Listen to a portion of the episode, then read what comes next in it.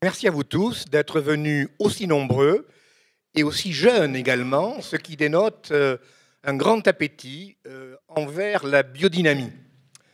Alors, euh, je suis Francis Lipa, je vais être le modérateur, je suis philosophe. Et sont ici présents Nicolas Joly, pour lequel surtout vous êtes venu, et Gilles Berdin, qui est l'auteur de ce magnifique travail, de ces huit conversations qui, ont, sont étalées sur 18 mois et qui ont donné lieu à ce magnifique livre, si riche. Alors ma première question va justement être pour toi.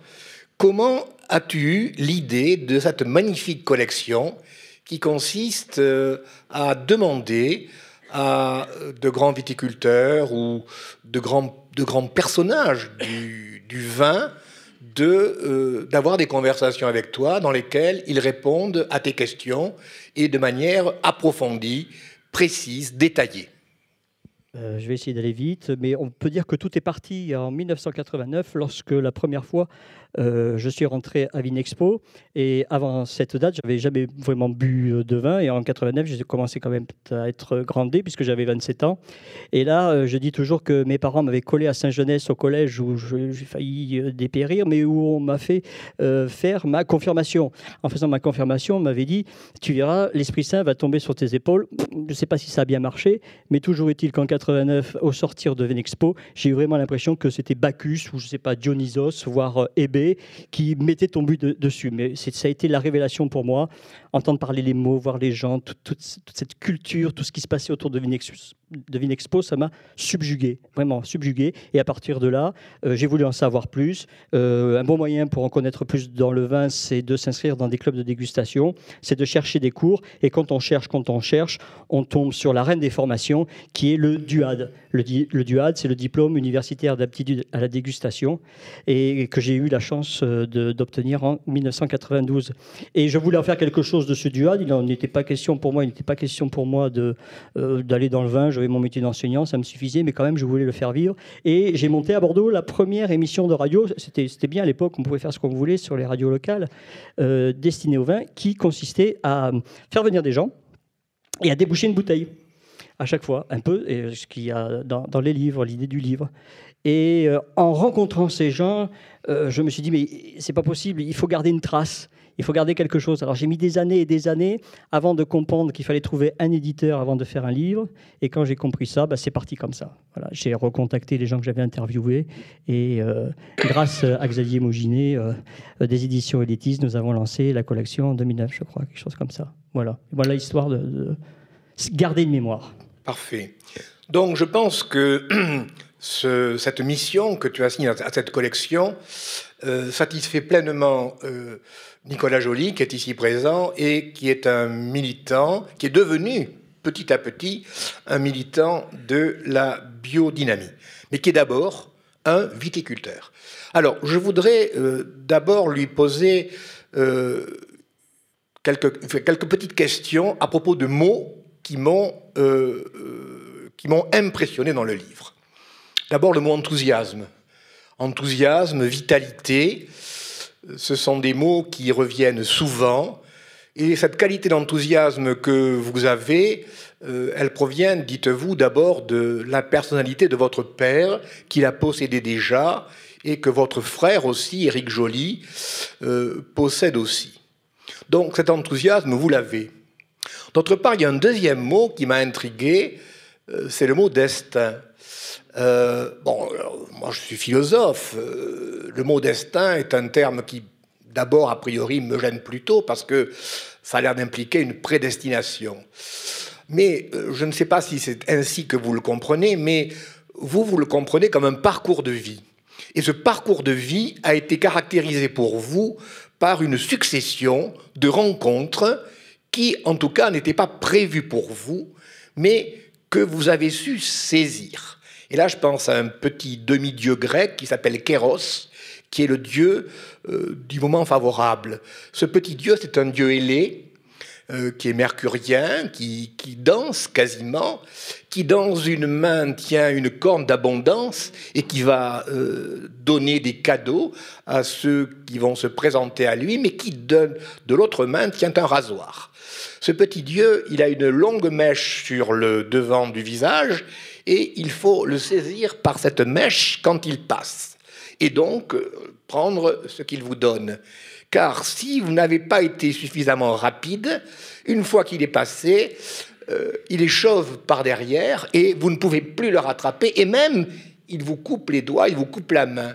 Donc il me semble que vous avez cette vertu-là d'être capable de saisir les bonnes rencontres et, quelquefois aussi d'ailleurs euh, de vous extraire d'une nasse quand celle-ci vous paraît euh, vous rendre prisonnier. Alors, vous n'étiez pas prédestiné à vous occuper d'un vignoble, et vos parents non plus, semble-t-il, puisque euh, la propriété de, de, Savenière qui comporte euh, la coulée de ses rangs, vos parents l'ont acquise un petit peu par hasard, ils avaient en vue une autre propriété dans le village voisin de, de Bouchemaine qui leur est passé sous le nez. Et en continuant à se promener, votre père a vu euh, le château, qui, est d'ailleurs en, illustration de la quatrième de couverture, et il a dit à votre mère, ben, voilà ce que je veux, c'est cette propriété-là. Votre mère, qui connaissait un agent immobilier à Angers, euh, parce que ça venir, ça se trouve sur les bords de la Loire, tout près tout près d'Angers, et votre mère donc a contacté un agent immobilier qui a contacté le propriétaire de, cette grande propriété, qui lui a dit d'abord pour commencer que la propriété n'était pas, à vendre du tout. Mais il se trouve que huit jours après, euh, ce propriétaire a rappelé l'agent immobilier en lui disant que toute réflexion faite, il était disposé à parler à vos parents. Et, c'est ainsi que vos parents sont devenus propriétaires de, de ce domaine qui comportait ce vignoble. Mais vos parents n'avaient pas de projet d'être vignerons, puisqu'au contraire, euh, c'était un désir de campagne qui caractérisait votre père et un désir de chasse, de chasse euh, au tir, de chasse à court et de pêche. Et vous racontez d'ailleurs combien votre frère et vous, vous étiez ravis à la fois de trouver des perdrix dans les rangs de vignes, euh, des lièvres, etc., etc. Et votre frère, d'ailleurs, est devenu un, écrivain euh, de la chasse et de la pêche. Bien. Et donc, euh, vous-même, vous avez entrepris, après, après vos deux bacs, donc vous êtes de la génération qui a passé deux bacs, vous avez passé votre second bac en quelle année? J'en ai aucune idée. Une idée. Bon, parce que moi, je vais vous dire, moi, j'ai deux ans de plus que vous, je suis né en 47, et j'ai... moins Comment? Oui, de plus, pardon, oui, vous avez raison. Oui. Et donc, j'ai passé le. C'était la dernière année où il y avait le, baccalauréat, mais j'avais un an d'avance. Bon, bref. Et donc, vous devez être dans ces eaux-là. Vous devez pas. Bon. Et il se trouve que euh, donc vos, parents sont devenus propriétaires vers 1962. Vous, vous avez passé votre premier bac à Angers, votre deuxième bac à Paris, et vous avez entrepris des études de commerce avec le projet d'entreprendre des études concernant la banque. Vous êtes parti aux États-Unis, vous avez passé une année à l'université de Columbia, et euh, puis vous êtes revenu en Europe. Euh, vous avez contacté des banquiers de la banque JP Morgan à Paris. Vous êtes parti à Londres, etc., etc. Et jusqu'au moment où vous vous êtes aperçu qu'un collègue français qui, a, qui occupait un haut poste dans cette banque euh, vous a dit qu'il euh, avait certes un haut poste, mais que toute sa vie, il serait aux ordres, et cela ne vous a pas plu du tout. C'est un peu la fable de La Fontaine, le, loup et le chien. Vous n'êtes pas le chien, vous êtes le loup. Et donc, euh, à ce moment-là, vous avez décidé de revenir, de revenir chez vos parents, dans le domaine de Savenière, et c'est là que vous avez décidé de vous occuper de la gestion du vignoble dont votre mère c'est d'occuper jusqu'à présent, alors qu'elle n'avait pas de formation viticole. Euh, mais votre mère était amie d'Henriette Fournier, qui, qui, était propriétaire du château Canon à Saint-Émilion et qui lui a donné donc des conseils. Et c'est ainsi que vous êtes devenu vigneron un petit peu à votre corps défendant. Et c'est aussi ainsi qu'à la suite de diverses rencontres, petit à petit, étape par étape, vous avez découvert la biodynamie. Et euh, donc c'est ainsi, suite euh, à ces concours de circonstances, que vous vous êtes euh, lancé dans la biodynamie, mais d'une manière pratique, pas théorique. ce ne sont pas les théories, les spéculations intellectuelles qui vous intéressent, mais c'est la mise en pratique du, vignoble et de manière à produire, alors voilà encore un autre mot qui me paraît important, un vin vrai, comme vous dites. C'est la vérité du vin qui vous intéresse, et cette vérité du vin, c'est la vérité du terroir. Alors, que pouvez-vous dire concernant ces termes destin, rencontre, vérité ah ben, C'est un long sujet. Hein. Euh, le destin, on ne le voit pas. J'aime bien le dieu grec parce que les, les Grecs avaient ces capacités de perception qui sont un peu éteintes aujourd'hui puisqu'on meurt dans notre intellectualité.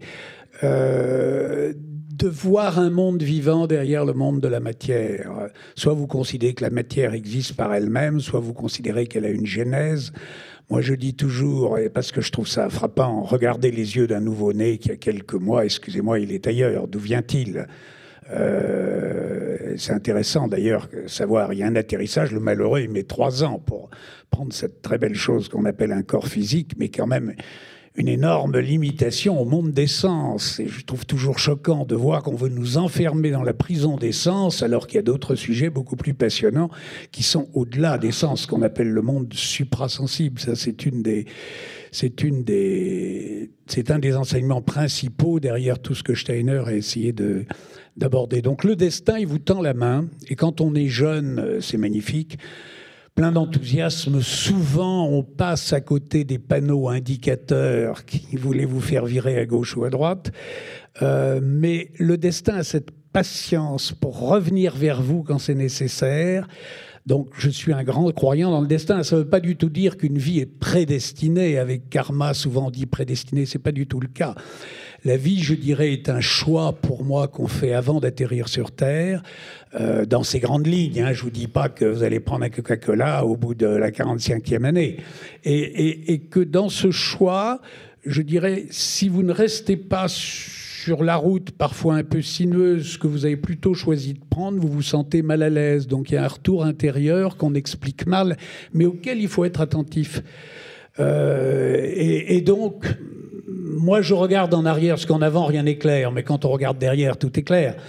Euh, pourquoi cette éducation sur la campagne? Pourquoi ce sentiment? La chasse est mal vue aujourd'hui, mais il faut comprendre que la chasse, j'ai arrêté de chasser d'ailleurs depuis 30 ans, hein, mais je suis très reconnaissant à la chasse. Ça m'a appris à savoir où se pose un gibier, en fonction de quel vent, euh, quel, quel poisson va remonter dans la rivière, à quel endroit, suivant les inondations, la température de l'eau. Il y a toutes ces symbioses avec la nature, finalement qui est la plus belle base que la biodynamie puisse souhaiter trouver. Donc, euh, quand je regarde ça, je me dis, il y a quand même un chemin qui était prédestiné. Voilà. Après, on passe à la biodynamie, mais le dieu grec, j'adore. Hein. Euh, on passe à la biodynamie. Pourquoi je l'ai fait, je suis incapable de dire. Je suis sur un lieu très ancien. Je suis très sensible aux cisterciens. Il y a presque neuf siècles de, de vignes, hein, là où je suis. Et les cisterciens, vous voyez, les cisterciens, ce sont des moines, excusez-moi, très différents. Beaucoup de moines sont des contemplatifs. Le contemplatif, il est sur terre et il se dit je prie, je machin, finalement je veux pas la terre, je veux aller ailleurs, ça m'ennuie la terre, donc j'essaie par la concentration, la prière, la croyance de sortir de ma condition terrestre. Le cistercien, c'est pour moi une marche nettement au-dessus. Il dit je suis un homme mais il met pas un H majuscule, un H minuscule, il met un H majuscule. Il dit la grandeur de l'homme. Et, de ce fait, moi, au-dessus du règne minéral, végétal et animal, en tant qu'homme, je vais vivifier la terre. Et pour vivifier la terre, je plante quoi? Je prends la plante la plus terrestre au monde qui s'appelle la vigne. C'est une gigantesque terrestre, la vigne, elle sait que descendre. Alors mettez-la sur un, sol ingrat, etc. C'est là d'ailleurs qu'elle s'exprime le mieux. Hein Et puis, dans son ascension vers le céleste, parce qu'une plante, ça pousse par les deux bouts, hein, ça pousse vers le centre de la Terre par les racines, plus ou moins, là, il faut étudier les plantes, c'est toute la démarche goethéenne, et puis vers le haut, soit d'une une magnifique rectitude, ça s'appelle un cyprès, peut encore féliciter les gens qui avaient le savoir pour mettre dans les cimetières des cyprès. Pas du tout neutre de mettre un, cyprès dans des cimetières. Hein. Et, la vigne, c'est son inverse. Donc, euh, en faisant en mettant la vigne dans des lieux qui lui conviennent. Il y a des endroits où on aurait dû laisser les cactus, hein, je le dis au passage. Euh, mais, en mettant la vigne dans des lieux où elle est parfaitement adaptée, si on n'a pas ce qui est malheureusement enseigné depuis 30 ans indirectement par des puissances financières, si on n'a pas le désherbant qui vient tuer la vie des sols, et si on n'a pas les systémiques qui veulent empoisonner la sève, c'est-à-dire si on n'a pas détruit les deux organes qui permettent à la vigne de prendre d'une part sa géologie et d'autre part sa climatologie, Là, excusez-moi, on a besoin de ne rien faire en cave, ce, qui, était admis par tout le monde jusqu'à la fin des années 50-60. Peut-être qu'il y avait quelques petites bourdes et quelques erreurs, mais on avait des vins de lieu. Qu'est-ce qu'on a fait avec cet enseignement, je dirais, qui est à moi, euh, un attentat vers la grandeur de l'homme. Qu'est-ce qu'on a fait? On a enseigné, je dirais, des artifices pour tuer le sol. quand vous mettez un désherbant, vous comprenez ce qui se passe. Vous tuez des micro-organismes. Et quand vous tuez des micro-organismes, vous tuez le système qui permet à la racine de se nourrir. Donc ces famines, elles remontent à la surface. Remonter à la surface, c'est la fin. On lui met quoi? Des sels chimiques, c'est-à-dire des engrais chimiques. Prenez une cuillère de sel ce soir, vous verrez que vous allez crever de soif au bout d'une heure et qu'il va falloir boire pour compenser cette salinité. Et ça, c'est la croissance des engrais chimiques. C'est, à mon avis, quelque chose qui est une offense aux appellations contrôlées. Et après, comme il y a des maladies, les produits classiques pour traiter les maladies qui, suivant les régions, sont plus ou moins fortes, c'est vrai qu'il peut y avoir des pressions mildiou, des pressions idiom, mais autrefois, le soufre, qui est une substance sur laquelle j'espère on aura le temps de revenir, et la bouillie bordelaise, qui est du cuivre et de la chaux, étaient largement suffisantes. Alors qu'est-ce qu'on a fait? On a fait un ennemi du soufre et un ennemi du cuivre. Admirable. Moyennant qu'on vous a mis des systémiques qui empoisonnent la sève, ça ne sert à rien s'il y a des gens qui font leur cuisine encore euh, d'une manière un peu naïve de laver les légumes que vous recevez, puisque autrefois ils étaient à l'extérieur. Avec les systémiques, ça passe dans la sève en une demi-heure. Magnifique progrès. S'il y a de l'orage, on n'a pas à retraiter, on est protégé. Dramatique parce que vous le mangez. Et je peux vous dire que ces molécules de synthèse sont loin, loin, loin d'être neutres. Donc vous n'avez plus la climatologie, vous n'avez peu, très peu, vous n'avez plus le lien au sol. Qu'est-ce qui vous reste? La technologie. Et qu'est-ce qu'on a fait? On a quand même inventé 320 à 330 levures aromatiques qui chacune apportent un goût, et on a le toupet de donner à ces vins-là une appellation contrôlée. Moi, je trouve ça scandaleux. L'appellation contrôlée, c'est une création immensément géniale. Avec des gens sages, ça ne touche pas que le vin d'ailleurs, qui disent là, dans cet endroit-là, que ça soit une huître, que ça soit un légume, que ça soit une lentille du puits, que ça soit une vache pour faire après du fromage. Là, on a une originalité de goût liée à un sol, liée à un climat. Magnifique Qu'est-ce qui reste de ce concept? Excusez-moi, en viticulture, quasiment rien puisque tous les vins arbitraires, avec des goûts artificiels, boostés par osmose, enzymage, levure aromatique, souvent obtenue par génétique, ça dénature totalement la vie du sol, l'originalité du lieu, qui a été tué par une agriculture qui a été conseillée par toutes les chambres d'agriculture pendant 30 ans, et quand les quelques-uns, maintenant on est plus nombreux, qui reviennent avec des goûts de lieu, des goûts originaux, grâce au système qui est censé protéger les appellations contrôlées, qui s'appelle les dégustations, on met hors piste tous ceux qui sont revenus à une dégustation, à, un goût de lieu, et on donne l'appellation à des gens qui ont fabriqué des goûts qui sont très bien, mais qui sont fabriqués, qui sont parfois totalement étrangers à ce qu'est l'appellation. Donc on est dans un contresens total. Et j'admets les contresens. Ce que je trouve pas normal, c'est que dans l'enseignement, qui est quand même financé par des contrats phytosanitaires presque abusif à mes yeux, qui devrait être publié par toutes les écoles d'agriculture et de viticulture. Voilà, on vous reçoit, eh bien nous recevons tant de chez Monsanto, tant de tel organisme, tant de tel organisme. Chacun pour y voir clairement. Là, on ne vous dit rien. On met même maintenant, j'en ai un exemple concret, on enseigne la biodynamie sur 4 ans, c'est 4 heures, mais on fait venir des gens parce que ça amène le courant bio. Et qu'est-ce qu'on leur enseigne? On leur enseigne comment tuer un sol, comment empoisonner une sève et comment faire du bon vin au cellier. Il n'y a plus d'AOC. Donc c'est un constat d'échec énorme. Et je reviens à mes moines cisterciens. Eux disaient, nous, en tant qu'hommes, H majuscule, on a le pouvoir, en comprenant plus profondément les lois de la vie, on a le pouvoir d'agir sur un lieu, on a le pouvoir d'aider la vigne à se nourrir de ses originalités. Donc je dirais, c'est des gens immensément actuels.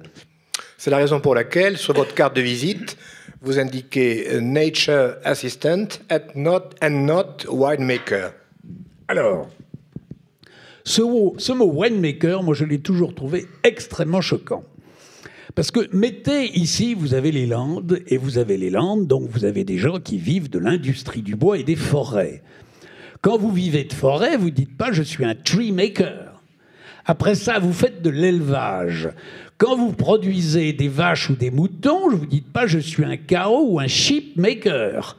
Donc ce mot winemaker prouve à quel point on a été loin en contresens dans la compréhension de la vérité d'un goût, de la, de la puissance médicinale, car c'est une puissance médicinale que peut être un vin si on a su aider la vigne à se nourrir des originalités du lieu. Là, je dirais deux options.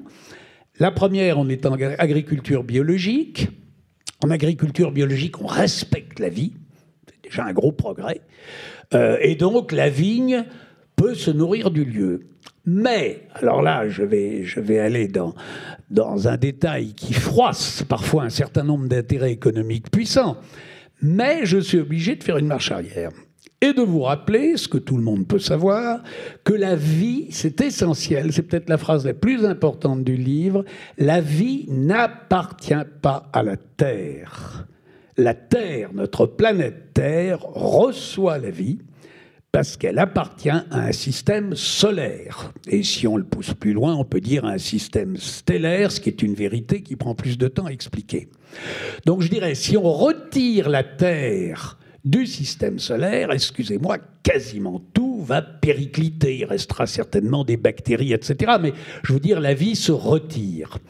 Dès que vous comprenez ça, si vous êtes ingénieur agricole, si vous êtes jeune et que vous voulez aller vers plus de vérité, vous allez vous dire comment fonctionne ce système et comment est-ce que je peux l'utiliser? C'est aussi bête que ça, c'est très basique. Hein eh bien, excusez-moi, ça s'appelle la biodynamie. Vous voyez, une chose qui a énormément choqué le monde scientifique, qui est un monde respectable, mais qui est un monde que l'on a asservi au monde de la matière. Vous n'avez pas le droit d'en sortir. Restez-y, sans ça on vous vire.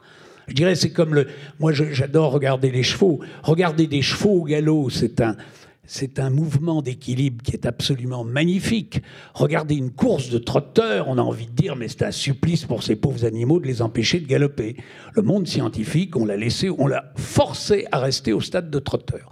Donc on voit maintenant, vous avez l'association qu'a fait Gilles-Éric Serralini, euh, c'est Scientifiques sans frontières. Il y a maintenant, heureusement, des gens sur toute la planète qui ont un esprit ouvert et qui veulent bien aller au-delà du monde de la matière. Mais il faut comprendre que le monde de la matière, n'est que le résultat de processus. Et, et, et, la biodynamie, euh, elle a choqué parce qu'on utilise quoi? 2 grammes à 100 grammes de préparat en biodynamie, dont on parlera brièvement, par hectare. Donc, réponse, réponse, quand on a commencé, moi, dans les années 80, les gens indulgents disaient laissez-les, c'est des poètes. Bon, c'était plutôt sympathique d'ailleurs comme commentaire. Bon, euh, mais, mais ce qui me frappe, c'est qu'aujourd'hui, on n'est pas capable d'aller d'un tremplin à un autre. Tout le monde a des portables. Vous pouvez pas aller dans la gare, dans les machins, sans voir des gens avec des tablettes, leurs portables. Tout le monde trouve absolument normal qu'en parlant à un type qui est à 10 000 km, vous faites son numéro, vous avez sa voix en un tiers de seconde, paraît normal à tout le monde. Mais moi, je pose la question, comment ça marche? Si vous comprenez comment ça marche, vous allez comprendre les bases de la biodynamie. Comment ça marche? Vous avez une onde, les gigahertz, qui porte la voix de quelqu'un, un tiers de seconde. Excusez-moi, la vie sur Terre, elle marche comme ça notre appartenance au système solaire, la cohérence du système solaire, les positions des planètes entre elles, leur orbite, leur sphère, etc. Ça tient comment? Pourquoi il n'y a pas une, planète qui part et qui se débine? Alors, il y a attraction, les solaires, lévité, tout ce que vous voulez. Mais je veux dire, il y a gravité aussi, bien sûr. Mais je veux dire, tout ça, c'est quoi? C'est un système cohérent qui marche par des longueurs d'onde et des fréquences. On les appelle les ondes cosmiques. Et la biodynamie, c'est quoi? Ces préparations, je dirais, ont chacune pour archétype une planète, une force planétaire. Donc je dirais, on va voir peut-être tout à l'heure comment on accroît leur puissance, mais quand vous faites de la biodynamie, vous avez des numéros de téléphone portable, soit pour le monde scientifique qu'on va appeler Monsieur Potasse, Monsieur Silice, Monsieur Phosphore, Monsieur Fer, etc. Soit pour, si on a une conception un peu plus platonicienne de la vie, soit pour se dire on se relie, on accentue notre lien au système solaire pour le lieu où on le pratique. Et on va me dire pourquoi mais pourquoi? C'est très simple. Et ça, notre presse n'en parle jamais. Il y a beaucoup de choses dont notre chère presse ne, parle jamais. Ça m'a amusé de voir sur le monde diplomatique, il y a un mois ou un peu moins, euh, deux pages, on avait tous les médias, tous les journaux, tous les machins, tout. Et les propriétaires, c'est qu'une poignée de personnes. Et vous en aviez un qui était très connu, qui disait dans un dessin de caricature Je vais vous dire ce que vous devez penser. Il faut quand même avoir ça un petit peu en tête, parce que c'est pas complètement faux. Donc, si vous voulez, le, plus on prend conscience du fait qu'on appartient à un système solaire, on peut se dire qu'avec des pratiques qui sont justes, on, on renforce l'expression de ce système et on le renforce pourquoi? Parce que l'atmosphère, tout le monde connaît probablement ici les travaux de Claude Bourguignon qui a expliqué il y a 20 ans déjà, peut-être un peu plus, que le sol est organisé en couches. Le monde scientifique qui, connaît l'atmosphère sait que l'atmosphère est organisée en couches, la même organisation qu'un sol. On sature l'atmosphère, on sature la haute atmosphère d'une immense pollution hertzienne de toutes sortes de longueurs d'onde et de fréquences qui nous rend service. Pour arriver ici, on a mis un GPS. Chaque bagnole est suivie par des fréquences, c'est colossal. Vous imaginez sur le plan vibratoire les, gigantesques effets secondaires que ça a sur l'expression de la vie. On nous parle sans arrêt de nouvelles maladies. Il va falloir qu'on nous parle à un moment des déficiences de force de vie. Si vous avez déficience de force de vie, bien entendu, vous avez le monde qui vient occuper ces déficiences, qui vient occuper ce vide qui s'appelle les nouvelles maladies. Donc je veux dire, ça, on nous en parle jamais. Et du fait qu'il y a moins de vie, renforcée par une agriculture conventionnelle qui a été poussée par nos gouvernements, euh, et ben là, il n'y a plus de vie. Et s'il n'y a plus de vie, il y a beaucoup plus de maladies, il y a beaucoup plus de problèmes, et on a perdu les goûts de lieu. Donc la biodynamie n'est qu'un lien énergétique avec les systèmes qui donnent vie à la Terre. Et j'ajoute cette dernière chose, ce qui est extrêmement intéressant, regardez où elle se développe, la biodynamie. Elle se développe sur toute la planète. Pour le moment, peu en agriculture, des, pardon, des exceptions aux États-Unis, mais surtout en viticulture. Et pourquoi en viticulture? Parce qu'en viticulture, on goûte. Quand vous êtes viticulteur, vous rencontrez des gens qui vous disent Ah, je vous ai goûté à Tokyo, je vous ai goûté à San Francisco. Je trouve l'expression assez drôle. Mais, mais euh, ça veut dire qu'on goûte. Et pourquoi est-ce que la biodynamie triomphe actuellement en viticulture? Ben Parce que le goût est différent. Alors, en un premier temps, on a essayé d'expliquer que ces goûts différents étaient intéressants, mais qui n'avaient pas droit à l'appellation. Mais là, il y a suffisamment de gens qui protestent, etc., pour qu'on ait une deuxième catégorie de bon goût, qui ne soient pas des goûts apatrides. Je ne dis pas qu'ils sont mauvais, les vins technologiques. Ils sont apatrides. Ils n'ont pas d'âme. Soumettez-les au test de l'oxydation. C'est le plus beau test que vous puissiez faire si vous voulez vous constituer une cave. Hein. Vous, vous, ouvrez une bouteille, vous la suivez pendant 15 jours. Vous la rebouchez, vous la mettez bien entendu pas au frigo. Le vin qui n'a pas de vie, l'oxydation va le détruire. Le vin qui a de la vie, l'oxydation va l'agresser, et comme il a de la vie, il va répondre comme une personne qui est agressée. Et c'est ça le carafage d'un vin. Si vous suivez un vin sur 8 jours, vous voyez qu'au bout de 3 jours, il tombe. Si vous l'achetez, dites-vous que dans les 5-6 ans, il faut le boire. Mais si vous avez un vin qui s'améliore pendant 8, 10 jours, 15 jours, parfois en biodynamie, 3 semaines l'hiver, un peu moins l'été, hein, vous dites ce vin-là, il va être formidable dans 30 ans. Donc, vous voyez, toute l'information qu'on nous a donnée encore, méfiez-vous de l'oxydation, achetez des machines pour enlever l'air, tout ça c'est très bien pour les vins conventionnels. Donc, ce que je dis, c'est que la référence du vin aujourd'hui, qui a été donné à tout le monde, qui est enseigné dans la plupart des écoles, c'est une référence pour les vins issus d'agriculture conventionnelle. Quand vous passez dans des vins qui veulent aller vers revenir vers la véritable expression du goût, la plupart des choses qui sont enseignées et toutes les technologies de cave sont absolument à bannir parce qu'elles vont au contraire du but profond de la personne qui veut faire parler son lieu et le mettre dans la bouteille. Excusez-moi, c'était un peu long. Non, non, pas du tout. Autrement dit, ce sont les clones, ce sont les clones qu'on a, qu'on a fabriqués à partir du XVIIe siècle et qui ont été euh, exploités par l'économie en définitive. C'est l'économie qui a mis, euh, je dirais, qui a utilisé le génie scientifique pour produire tout un tas de, clones, d'ersatz, qui en quelque sorte détruisent la vérité des, des produits qui étaient présents auparavant en quelque sorte. Sûrement, mais je vais vous dire, si je regarde les choses un peu avec un regard d'historien, ce qui a détruit tout ça, c'est d'abord la guerre de 14-18. J'incite ceux qui sont jeunes à regarder ces causes, pas les causes officielles, mais les causes réelles. On trouve maintenant énormément de choses sur Internet. Hein. Vous aviez après, vous n'aviez plus de bras. Il fallait amener des désherbants. Tout ça, finalement, il y a une espèce de logique secrète qui est assez grave. Après, tout l'enseignement a suivi. Euh, moi, j'ai vu un type venir à la maison. J'ai fait deux années de désherbage. Hein. J'ai vu un type venir à la... Je suis rentré sur le vignoble en 76, fin 76. J'ai vu un type arriver en 78. Un type de la chambre d'agriculture, en plus. C'est quand même énorme me dire écoutez, monsieur Joly, la gestion de votre mère, tout ça d'une manière très feutrée, très polie, était un peu conservatrice. Il est temps d'être plus moderne. Alors il m'a sorti, euh, où il y avait les premières machines à calculer à cette époque, il m'a sorti un truc en me disant voilà, si vous désherbez, voilà le coût du produit, voilà le coût de main-d'œuvre que vous allez euh, économiser. Il je crois que je gagnais à l'époque 7000 francs de plus par an. Moi, j'ai accepté, hein avec la formation américaine que j'avais reçue, que j'en ai pas du tout, mais que j'avais reçue, on était complètement dans cette logique. Heureusement, là, j'ai eu le côté chasseur-pêcheur, et j'ai vu que mes sols se fendaient, j'ai vu que la faune changeait, j'ai vu que le sol se fissurait. C'était, on avait l'impression qu'on amenait la mort. Donc j'ai dit niette. Et comme, on revient au destin, comme le destin était bien fait, pour quelle raison? Je ne peux pas vous dire, mais un éditeur qui était avec euh, le mari d'une amie française qui était mariée à un Anglais, qui était très lié au roi du Bhoutan, c'est toute une histoire assez folklorique. Euh, ben oui, c'est ça qui est sympa, il y a toujours des trucs un peu folkloriques qui apparaissent. Euh, m'a dit, tenez, je vous donne un, vin, un bouquin de biodynamie.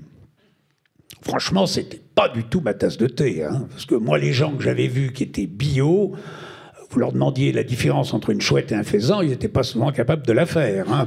Euh, euh, bon, j'ai pris le bouquin, je l'ai lu. Je ne sais pas pourquoi, là j'appelle ça encore Monsieur Destin. Peut-être j'avais attrapé la grappe de cheveux. Hein. Euh, je l'ai lu, j'ai trouvé ça fascinant. C'était pas le livre de Steiner, j'en concède, est très très difficile à lire, hein. mais c'était les livres écrits par un Anglais sur la biodynamie.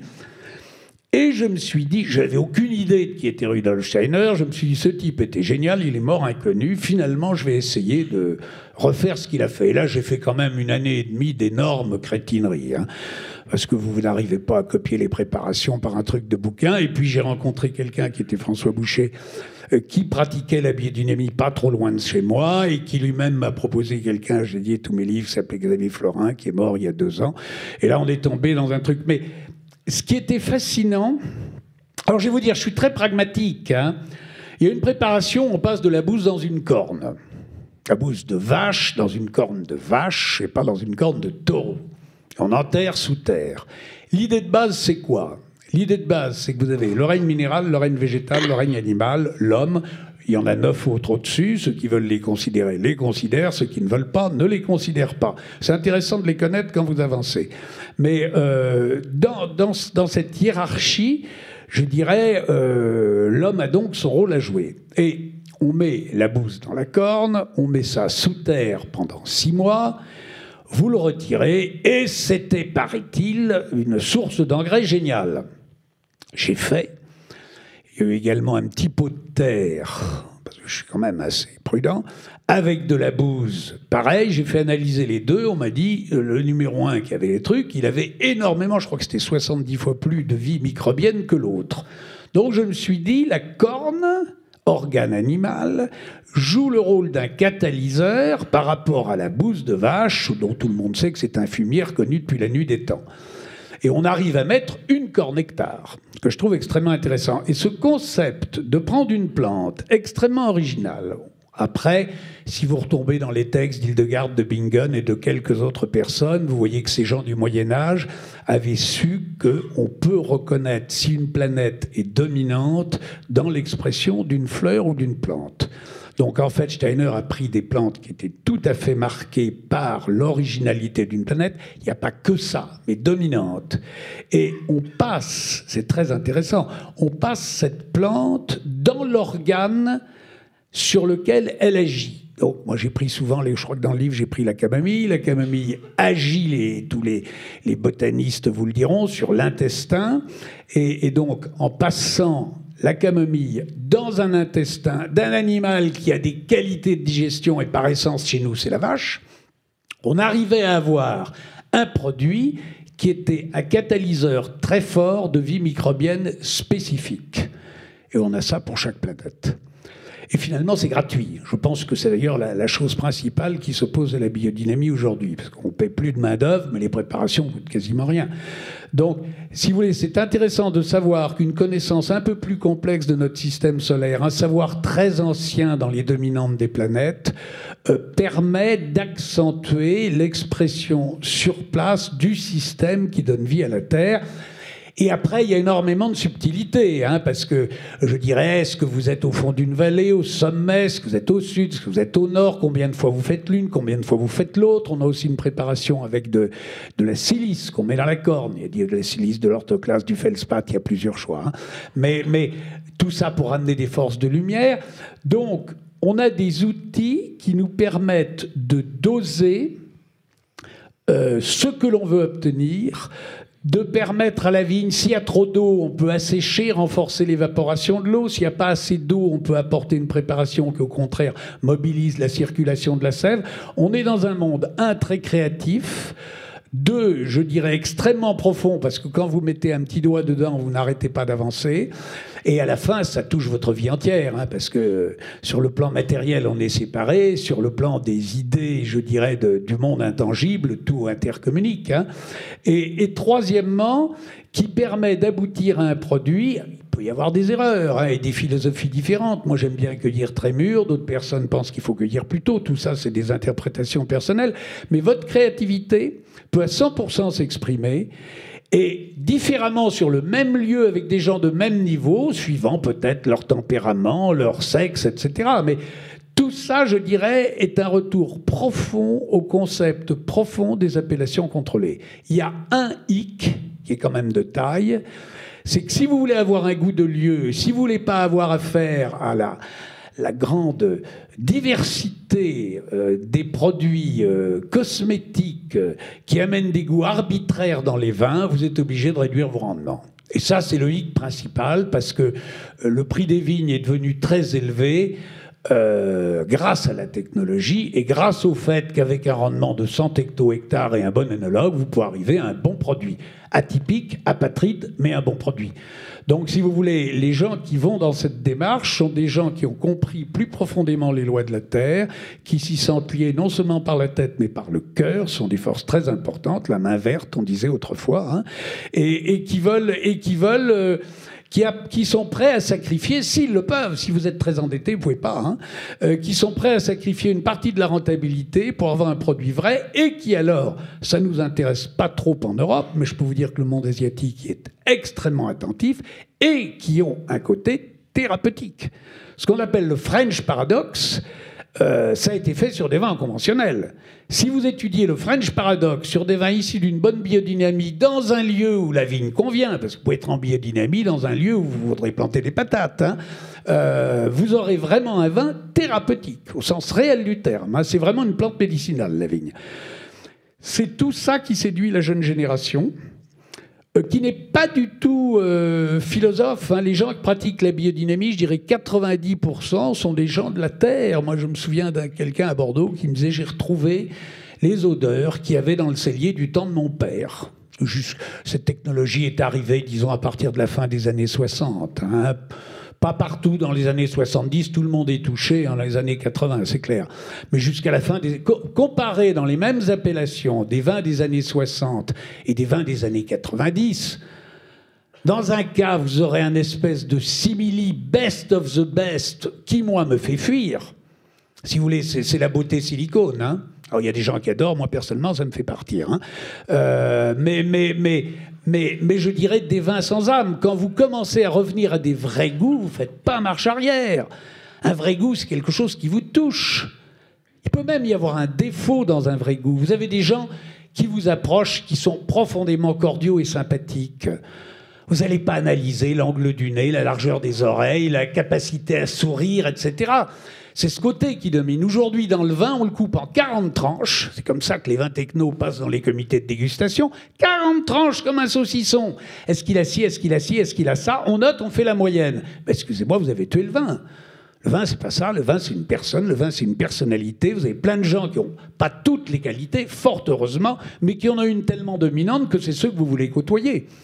Donc vous voyez, il y a vraiment deux approches du vin, deux conceptions du vin, et je trouve que depuis la biodynamie, on arrive maintenant à voir revenir euh, des vins en biodynamie qui sont, je dirais, la pure expression d'un lieu et la chaleur amicale euh, qui vous touche.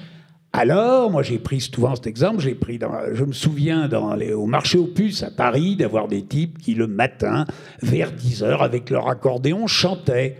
Bon, bien entendu, vous n'allez pas les mettre au théâtre avec un grand auditoire, mais cette chanson, elle avait une vraie valeur de cœur, c'était des gens qui manifestaient leur personnalité. Ce type de vin, je trouve qu'il a sa place.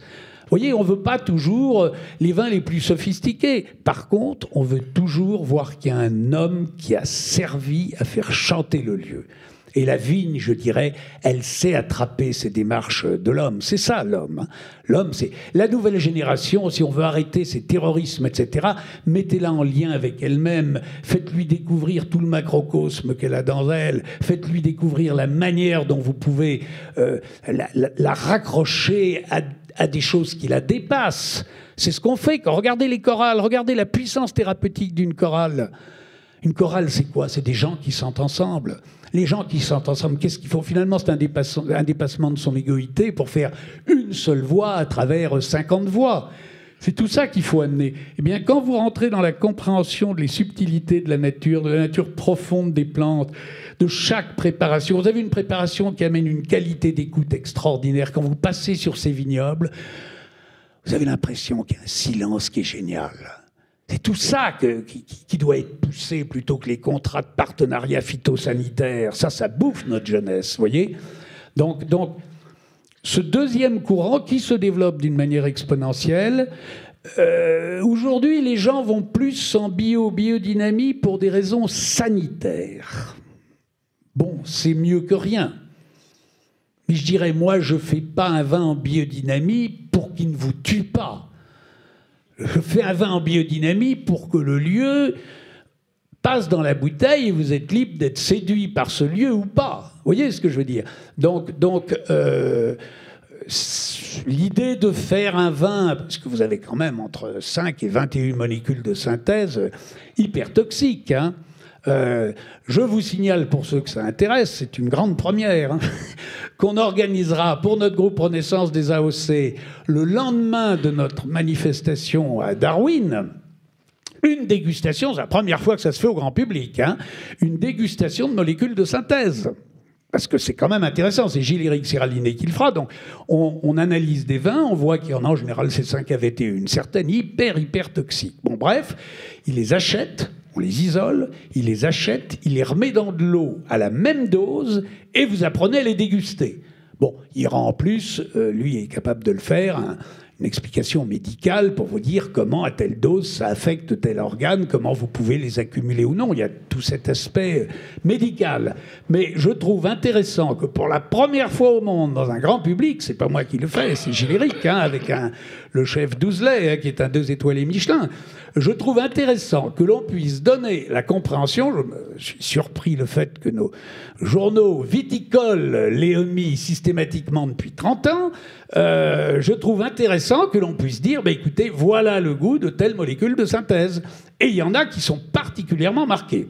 Donc, c'est quelque chose qui peut aider à une prise de conscience et qui peut aider à accentuer ce virage qui est en train d'être pris.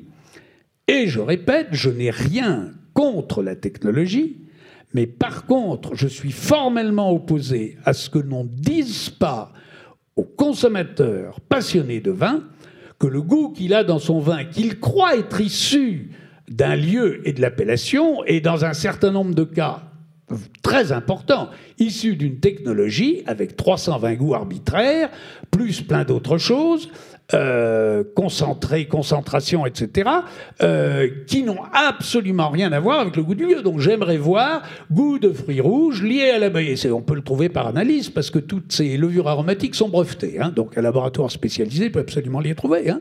Je trouverais très intéressant qu'on puisse voir très beau goût de fruits rouges lié à la levure un tel fabriquée par tel labo. Euh, là, on reviendrait à la grandeur de nos AOC, qui était la force de la France. Aujourd'hui, on s'est mis au niveau de la concurrence mondiale parce que cette technologie, la planète entière là. C'est-à-dire que nous, pas nous seuls, mais nous, on est quand même extrêmement bien lotis en, grand, en grands instruments de musique, je dirais. On a plein de Stradivarius chez nous. On dit terroir, le mot m'agace, parce qu'aujourd'hui, on dit terroir quand il est désherbé, systémique, inclus. Donc, excusez-moi, le terroir, il est mort, il n'a pas un mot à dire. Mais on vous, le vend encore, alors qu'il n'y a pas un brin de terroir dans la bouteille. Mais, mais euh, qu'on puisse arriver à avoir cette expression de lieu et, que le consommateur ait le droit de savoir si ce qu'il goûte est la véritable expression du lieu ou si ce qu'il goûte est, quelque chose qui est, mon Dieu, respectable, mais qui n'a plus grand-chose à voir avec le lieu. très honnêtement, je vous dis que je n'attends aucun progrès sur ce domaine, parce que ça amènerait à un certain nombre de faillites très importantes. Hein. Gilles? Non, vous comprenez pourquoi. Euh, ceux qui sont habitués à connaître le format habituel de la, de, de la collection, nous avons été obligés de le tripler. Euh, ce que j'aimerais beaucoup, c'est euh, réserver un moment assez important à toutes les personnes qui auraient des, questions. Alors, Monsieur Lipa, voilà. Alors, on va faire une petite pause. C'est pour ça qu'on nous a porté du vin à goûter. Et ensuite, je vais vous lire, enfin, vous poser quelques questions. C'est de la couette hein C'est un petit, un petit jeu. Pardon.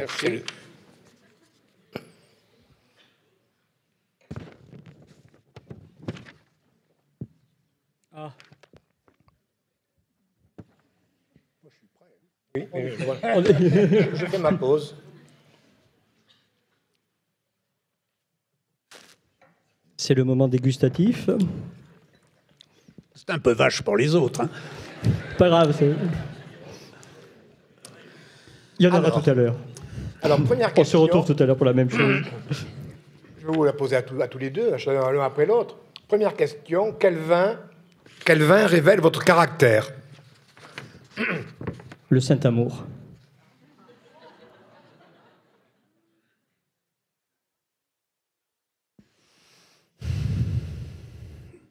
Le vin vrai, le, j'irais le, le vin de tempête. Oh, la climatologie dans le vin. Parce que vous savez que chaque vent dominant influe sur les goûts du vin. La climatologie influe beaucoup sur le, le goût du vin. Donc moi, je ne suis pas un spécifique du vin. Moi, quel vin, quel vin, quel vin. Tout vin vrai. D'accord. Deuxième question. La qualité que vous préférez dans un vin? Même chose, pardon. je vous en prie. Non, mais la vérité. La vérité. Moi, je, veux, je vous dis, le best of the best, je vous raconter cette histoire, parce qu'elle est vraie. Gens lointains dans ma famille. L'Américain passe chez moi et me dit très sérieusement We are among the best. Je dis, très bien, vous avez beaucoup de chance. Euh, et puis je le revois deux ans après, resté un peu dans le coin de l'oreille. Donc je lui dis, euh, Are you still among the best? Et là, j'ai eu cette réponse extraordinaire No, now I am the best of the best. Bon. Alors, tout, ça, vous retrouvez dans le livre. Hein. Oui, oui. Ça, je trouve ça très, très drôle. Mais, mais pourquoi pas Je veux dire, si quelqu'un vit sa vie comme ça, c'est absolument son droit. Hein. Euh, mais mais, mais la, la, la, vérité doit dominer dans un vin, l'expression d'un lieu doit vérité dans un vin, la personne qui le fait doit vérité dans un vin. Donc, qu'est-ce que je préfère La vérité encore? Alors moi, ce serait trois qualités, l'équilibre, l'élégance et la loyauté. Alors on pourrait digresser après, mais bon, une autre fois. Troisième question, ce que vous détestez par-dessus tout dans un vin ah Bon là, c'est facile, je vous en ai parlé pendant 10 minutes ou 20 minutes. Euh, la techno, ce faux beau, la chirurgie silicone. Enfin vraiment, excusez-moi, elle est très, trop souvent présente, intensément. Je suis quand même choqué dans les écoles de vin de dégustation qu'on vous présente des réussites avec des vins qui sont fabriqués au cellier où la terre n'a quasiment pas son mot à dire. Il n'y a pas assez d'acidité, on en rajoute. Il y a trop, on l'enlève. Il n'y a pas assez d'alcool, on en rajoute. Il y en a trop, on osmose. On a saturé de produits chimiques. Le lieu n'est plus dans la bouteille. C'est comme si vous aviez quelqu'un, vous lui offrez des plats magnifiques, parce que je répète, on est très chargé en grand lieu à vigne. Hein. Euh, vous lui mettez des plats magnifiques sur une table, et puis vous lui mettez un sparadrap sur la bouche, vous lui attachez les mains dans, dans le dos. Monsieur, comme vous avez de la chance, regardez tout ce dont vous pouvez vous nourrir. Ben, excusez-moi, je peux pas. Vous voyez, c'est ça notre, notre agriculture conventionnelle. Hein. Gilles C'était quoi la question? Ce que vous détestez Ah oui. Oui. Ah oui. J'ai un peu filé. Non, pas du tout, non, non. euh, alors moi, je restais très terre à terre et, et euh, je me souviens que justement, quand j'ai pris mes premiers cours au, au DUAD, j'ai eu la chance d'avoir euh, comme professeur Feu Denis Dubourdieu, qui nous a quittés euh, cet été. Et la première chose qu'il nous a expliqué euh, comme défaut du vin, c'était l'éthylcalphénol. C'est absolument, c'est une odeur qui est atroce et qui ressemble à la sueur de cheval. Et ça, pour moi, c'est absolument rédhibitoire. Ah oui. Merci. Merci, Monsieur Dubourdieu. Quel vin amenez-vous chez des amis ben, Des vins vrais, donc je dirais là, non mais là, là vous avez, euh, vous avez Château P Bonhomme avec Jean-Luc Hubert. Ben, écoutez, c'est un vin vrai, c'est un vin qu'on amène. Euh, Jean-Pierre Amoreau, qui s'est coltiné des années de procès parce qu'on disait que ces vins étaient déviés. C'est vrai que parfois, quand vous êtes créatif, il peut y avoir une erreur ou deux.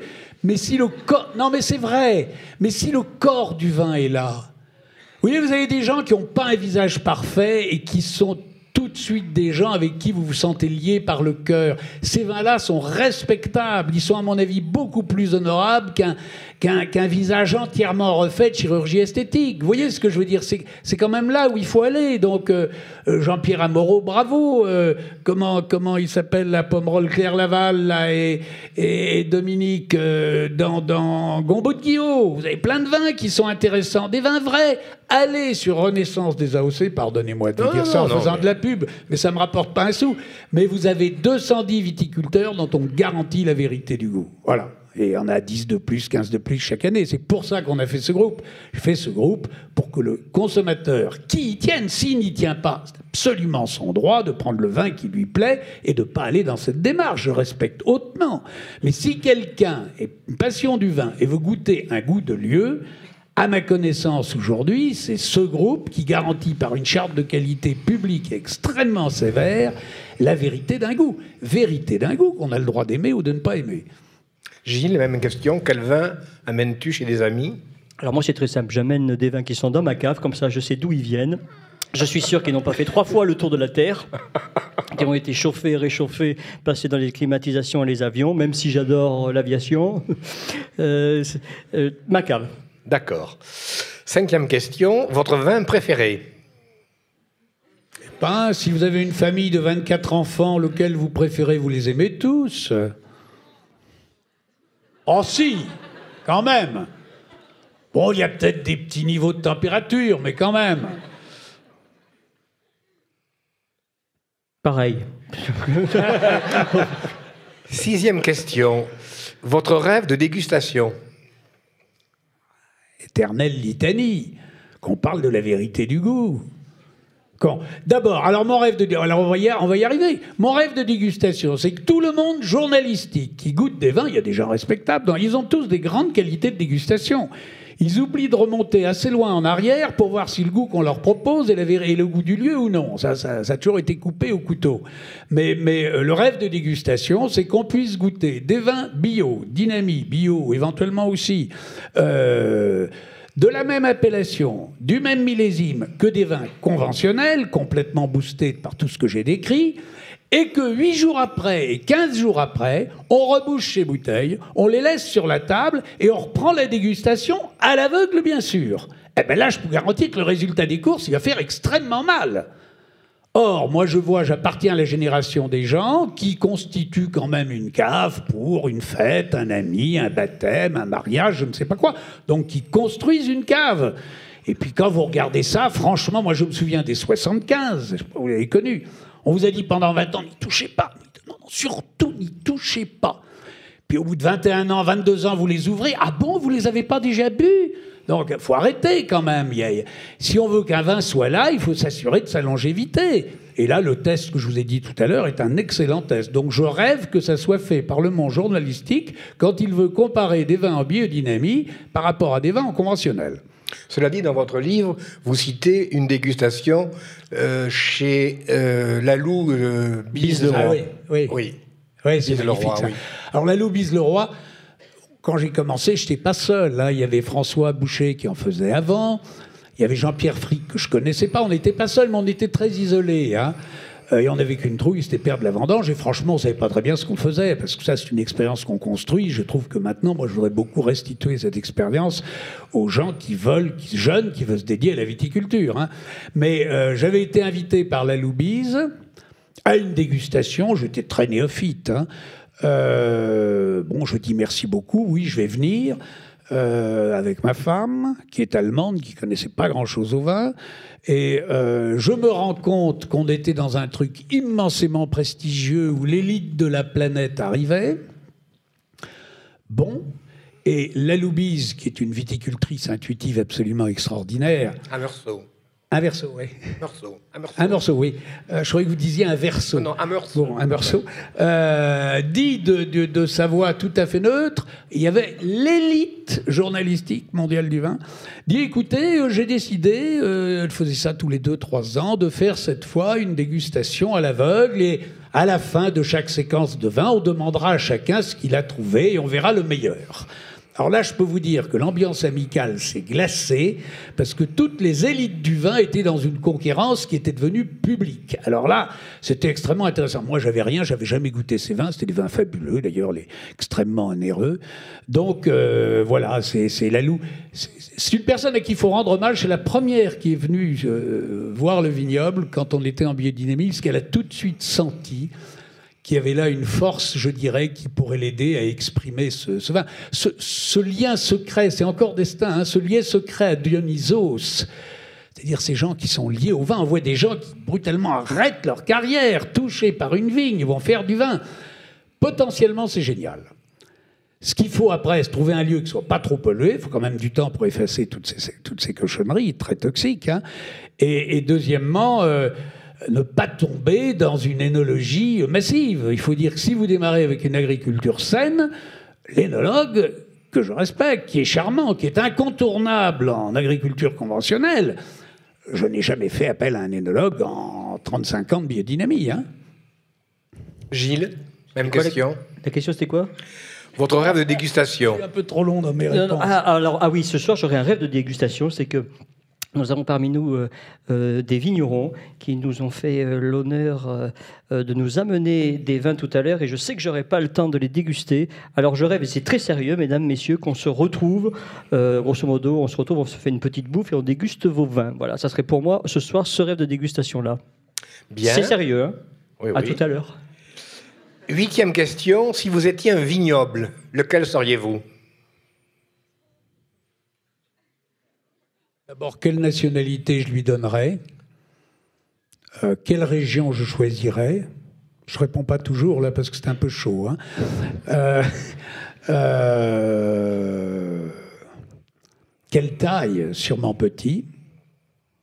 On a beaucoup de mal sur des grandes vignes. Enfin, il y a toujours des exceptions. Si vous le recevez en héritage, faut faire face, bien entendu. Mais je veux dire, idéalement, euh, on s'exprime bien sur une petite taille. Alors, on, peut avoir quelques employés, mais il faut pas aller au-delà peut-être d'une certaine, certaine taille, bien qu'on a des exemples dans le groupe de gens. Euh, performants sur une taille plus grande. Hein. Euh, mais moi, je voudrais petit, vous voyez, petit, on se sent chez soi, on est là, on veille, on a l'œil un peu plus qu'autrement. Et, et je me tournerai vers des pays qui aujourd'hui sont pas tous sans aller à faire 12 heures d'avion ou 23 heures. Hein. Euh, des pays qui sont pas reconnus pour le potentiel qu'ils ont. par exemple, il y a des parties du Portugal qui sont géniales. Il faut se méfier un peu au réchauffement climatique, hein, euh, qui est un problème de plus en plus. De quel côté? Ah bah, si vous voulez, en Espagne, si vous avez. Au Portugal, au Portugal.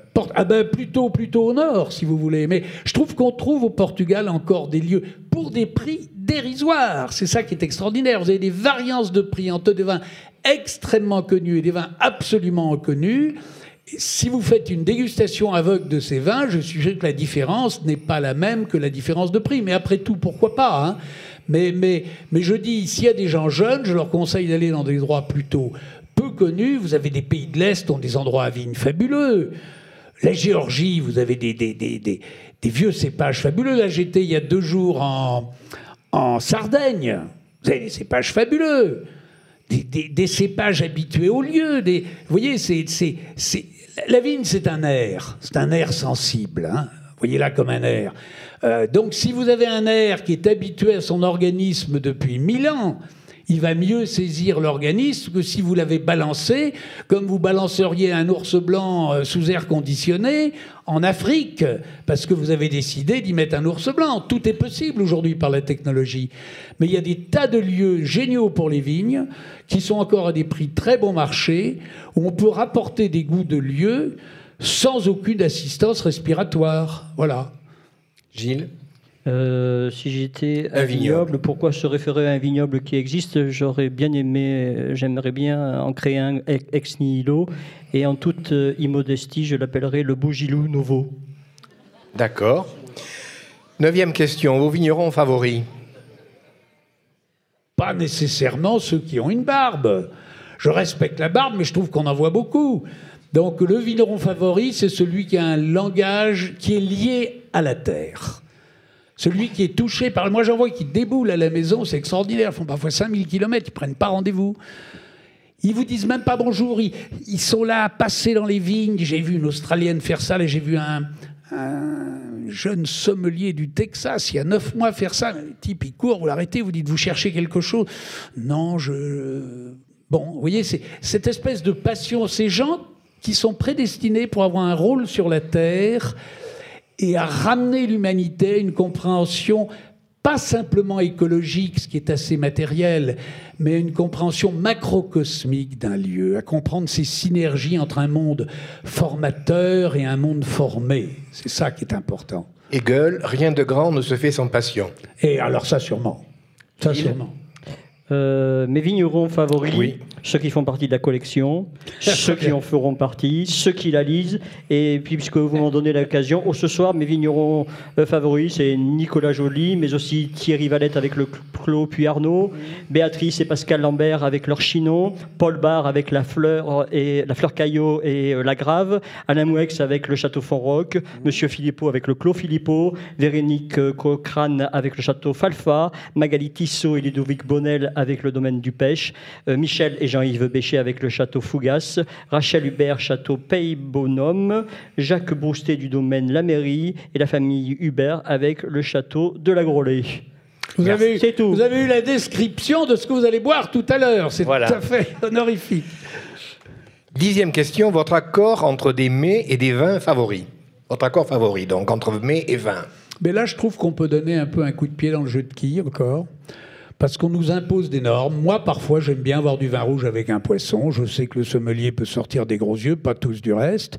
Euh, je trouve que tous les vins se goûtent bien avec, des fromages, des vrais fromages, pas ces machins pasteurisés qu'on a le toupet d'appeler fromage. Hein.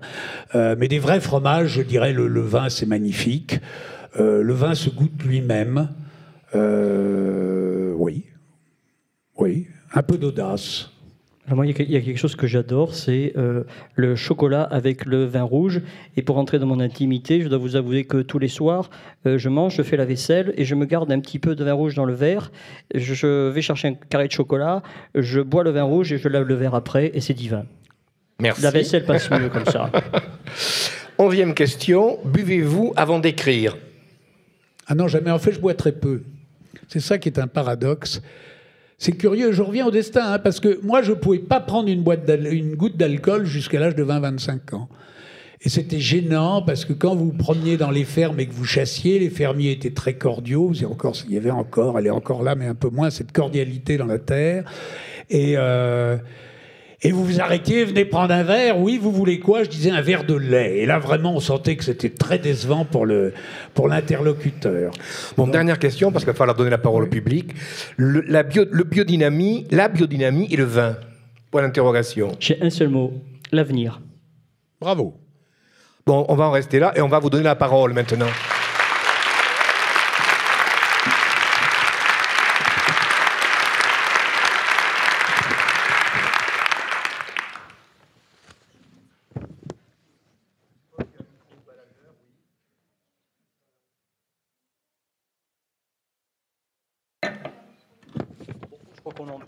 N'hésitez pas, oui, oui, n'hésitez pas, il faut poser des questions, hein. ne soyez pas timide. Appelez-moi pour les gens qui veulent poser une question. Levez le doigt ici. Ici, monsieur, mais... Oui, c'est mieux avec le micro, oui. Monsieur ici.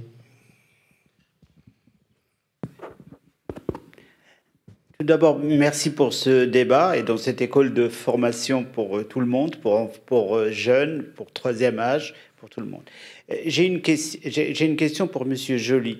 Vous avez décrit votre trajectoire et vous avez fait part des erreurs que vous avez pu commettre et d'un auto-apprentissage. En fait, vous avez appris par vous-même.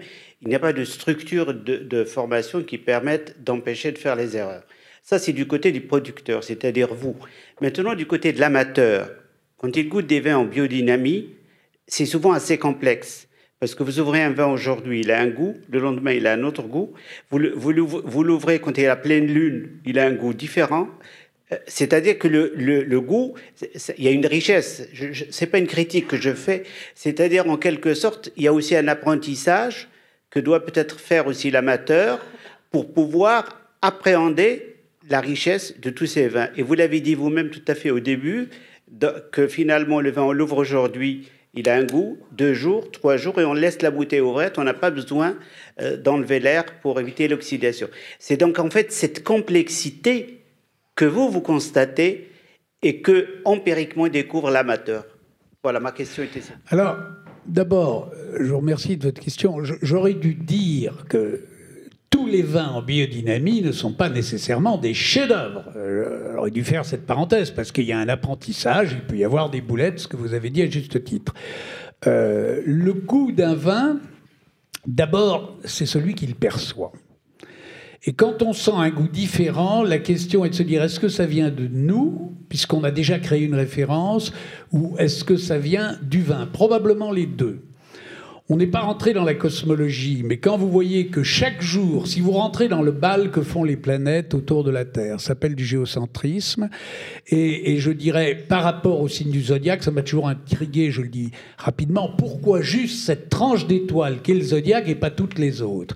Parce que cette tranche d'étoiles correspond à l'angle de l'écliptique, c'est-à-dire que vu de la Terre, le Soleil a un angle par rapport à la Terre, et c'est cette tranche d'étoiles, si on prolonge, je dirais, cette coupe, c'est cette tranche d'étoiles qui zodiaque. Ça, c'est tous les travaux de Maria Thune. Plus vous êtes en vie, plus vous choisissez des moments appropriés, plus l'originalité d'un jour quasiment unique, quand vous prenez la rotation des planètes et les signes derrière, chaque jour a une originalité qui peut-être ne se répétera jamais. Je trouve ça extraordinaire. Hein. et, on nous apprend comment le saisir si on le souhaite. Hein.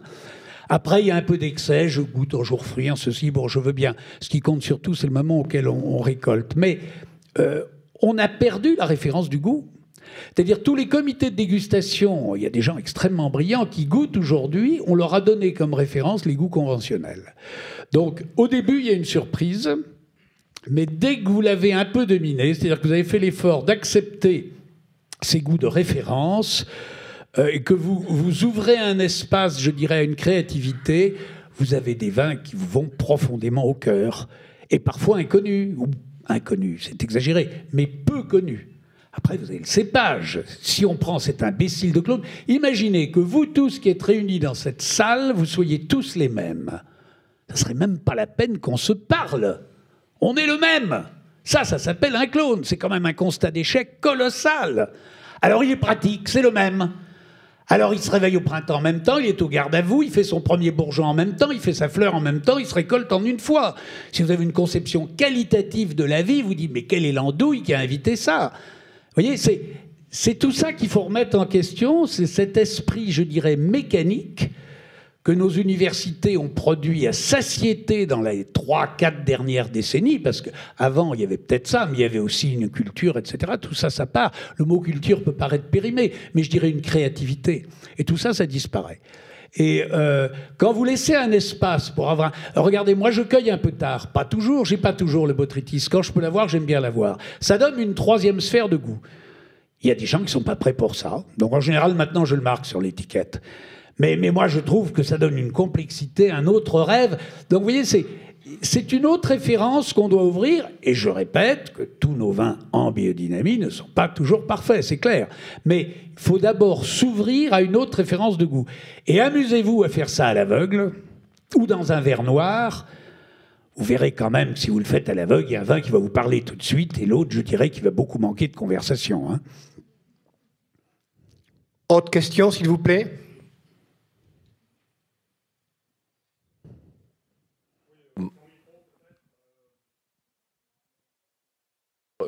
J'ai juste une petite question, excusez-moi. Euh, je suis enseignant donc de sommellerie à Bordeaux et sommelier de formation. Euh, ma question est simple. J'ai eu l'occasion donc de goûter plusieurs fois vos vins et ma question, vous parliez beaucoup de, de goût conventionnel dans la transmission. Je me dis, mais existe-t-il un référentiel, quelque chose qui puisse être dupliqué et enseigné par rapport au vin biodynamique, un référentiel précis de manière à pouvoir transmettre ou pas?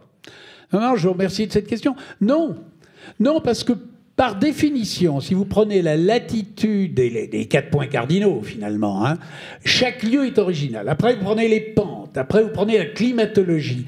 Donc, le seul référentiel que l'on puisse faire est celui de la neutralité et de laisser parler un goût auquel on n'est pas habitué, puisque par essence, les appellations contrôlées et les différences de chaque château au sein d'appellations contrôlées portent une originalité. Donc la, la seule référence qu'on puisse donner, c'est Abordez-les avec neutralité, ça ne doit pas excuser des erreurs. Je répète, la raison pour laquelle à Renaissance on fait des comités de dégustation avant de prendre les gens, de faire des visites à l'aveugle chez eux pour savoir si c'est pipeau ou si c'est vrai, euh, montre qu'il peut y avoir des erreurs. Hein. Mais, la base, c'est dit je goûte ce vin avec neutralité. J'oublie toutes les références qu'on m'a données et je vois si je sens une émotion. Vous voyez, vous, vous allez dans un musée, brutalement une toile va créer une émotion. C'est ça un vin. Un vin, ça doit créer une émotion. Si vous avez une toile dont vous savez que la proportion des peintures, des machins, l'épaisseur du trait du peintre, que le peintre a mangé, a bu du banania avant de peindre deux heures avant, c'est ça aujourd'hui ce qu'on fait en technologie hein, euh, et en études techniques de ça. Ben écoutez, on passera à côté de la réponse. La réponse, c'est l'homme. L'homme, c'est un tout qui, qui, qui, plus il en fera l'effort, plus sera un écho d'un autre tout beaucoup plus grand que celui de notre planète terrestre. Et, et il doit, par sa créativité, manifester un lieu, et la compréhension d'un lieu permet, au travers de la biodynamie, de le manifester. Donc il n'y a pas vraiment de référence. Je veux dire, la seule référence, c'est la diversité. On pourrait dire ça comme ça. Merci beaucoup.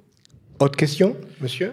Oui, euh, alors... Euh, je suis confronté, je suis euh, producteur et je suis confronté à un problème d'explication. il se trouve que la vigne que je que j'exploite hein, et euh, à côté d'une école. Ah.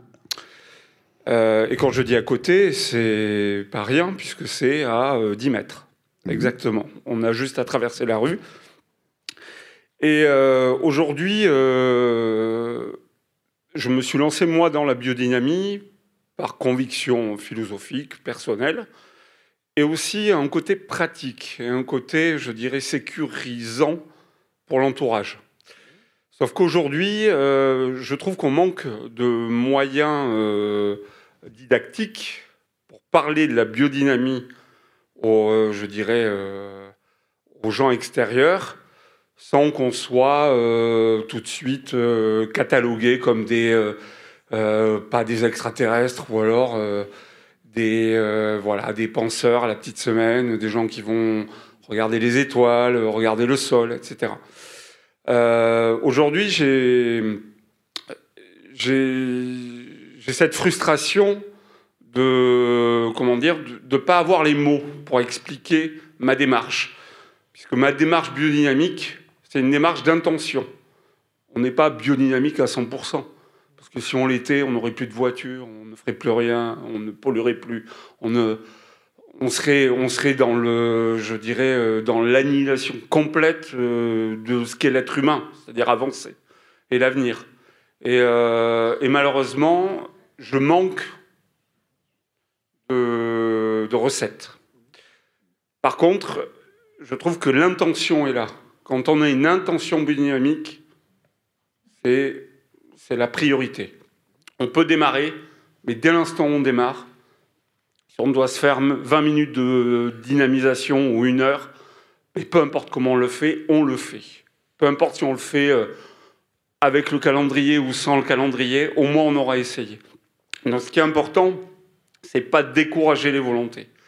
Et euh, si vous avez une recette miracle pour expliquer à mon prochain, lui dire que non, je ne suis pas un extraterrestre, non, je ne suis pas un cosmonaute, non, je ne suis pas un petit homme vert, etc. Euh, voilà. Euh, pour, pour finir, euh, quand on traite, on met une combinaison. Et il se trouve qu'aujourd'hui, la combinaison de protection, ben, quand elle est blanche, les gens pensent qu'on pollue plus que quand la combinaison est verte. Et rien que ça, si on pouvait arriver à trouver une solution, une explication, moi je vous remercie de me la donner. Mais si vous voulez, la, difficulté, un, c'est qu'il n'y a pas d'enseignement ou quasiment nul.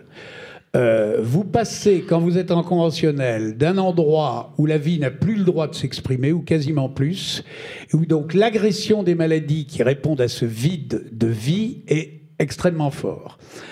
Donc il y a quelques, il vous faut quand même deux, trois ans pour que, je dirais, le vivant reprend ses droits et pour que les produits traditionnels qui ne sont pas du tout nocifs, voyons, on dit que la bouillie bordelaise est nocive et que le cuivre est nocif, il y a de quoi éclater de rire.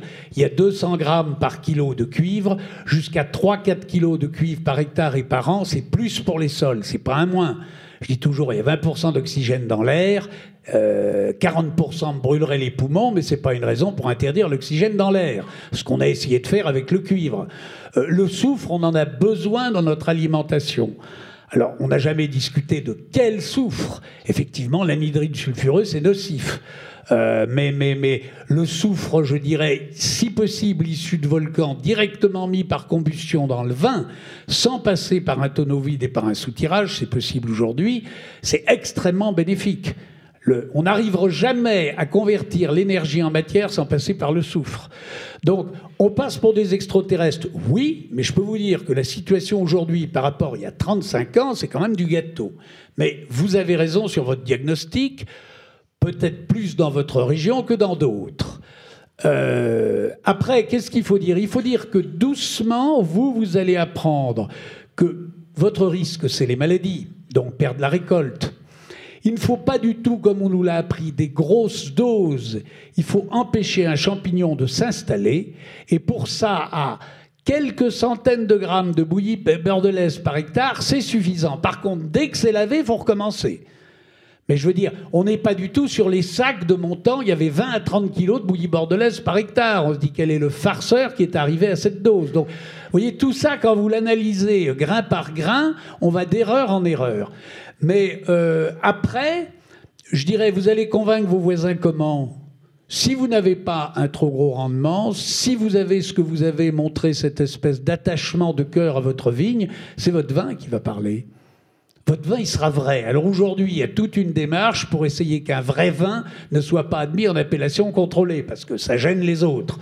Mais c'est en train d'être franchi ce barrage, parce que les consommateurs sont quand même pas idiots, et quand ils voient des paquets de vin qui auraient dû avoir le droit, pas tous, hein, à, à vin d'appellation, qui ne l'ont pas eu et qui vendent leur vin en vin de pays parfois plus cher qu'il aurait pu le faire en vin d'appellation, le consommateur se dit il y a un truc qui cloche.